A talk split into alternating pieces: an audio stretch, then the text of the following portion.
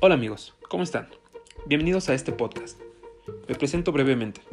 Mi nombre es Edgar Manuel Murillo Rentería, tengo 31 años de edad y soy del Estado de México.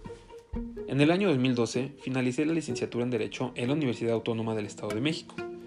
En 2017 terminé una especialidad en Derecho Penal en el Centro Universitario Dr. Emilio Cárdenas y en 2020 culminé la maestría en Gestión Educativa en la ETAC Campus Coacalco.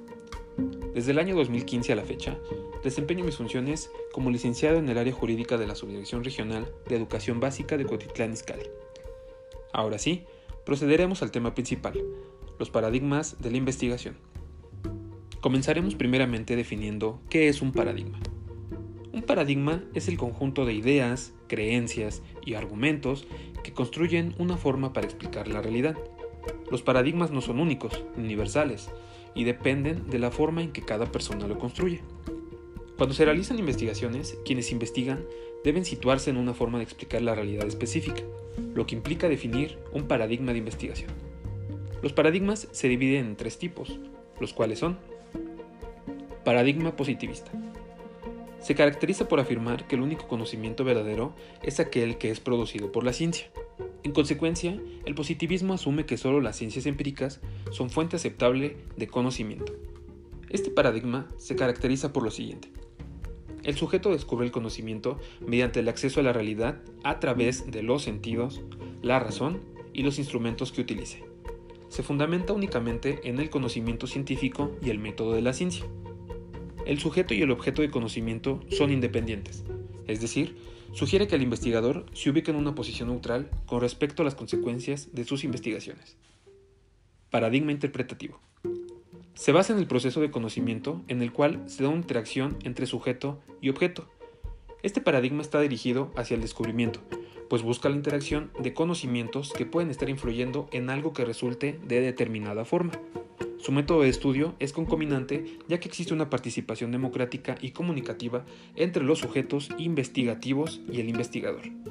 La entrevista es vista como una investigación de caso que le permite al investigador llegar a entender lo que le está sucediendo a su objeto de estudio a partir de la investigación ilustrada. Paradigma crítico. Este paradigma se considera como una unidad dialéctica entre lo teórico y lo práctico se originan a partir de los estudios comunitarios y de la investigación participante. Tiene como objetivo promover las transformaciones sociales, dando respuestas a problemas específicos presentes en el núcleo de las comunidades, pero con la participación de sus miembros. El conocimiento se desarrolla mediante un proceso de construcción y reconstrucción sucesiva de la teoría y la práctica.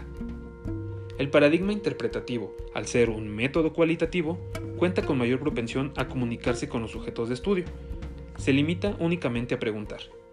La comunicación es horizontal entre el investigador y los investigados, permitiendo mayor naturalidad y habilidad de estudiar los factores sociales en un escenario natural.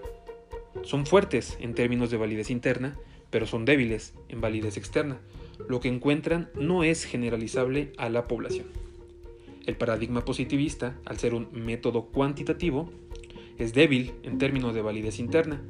Casi nunca sabemos si miden lo que quieren medir, pero son fuertes en validez externa. Lo que encuentran es generalizable a la población. Se limitan únicamente a responder y tienen mayor propensión a servirse de los sujetos del estudio. Finalmente, la respuesta la tiene la escucha. ¿Qué método prefieres al momento de realizar una investigación? Soy Edgar Manuel Murillo Rentería. Seguimos escuchándonos.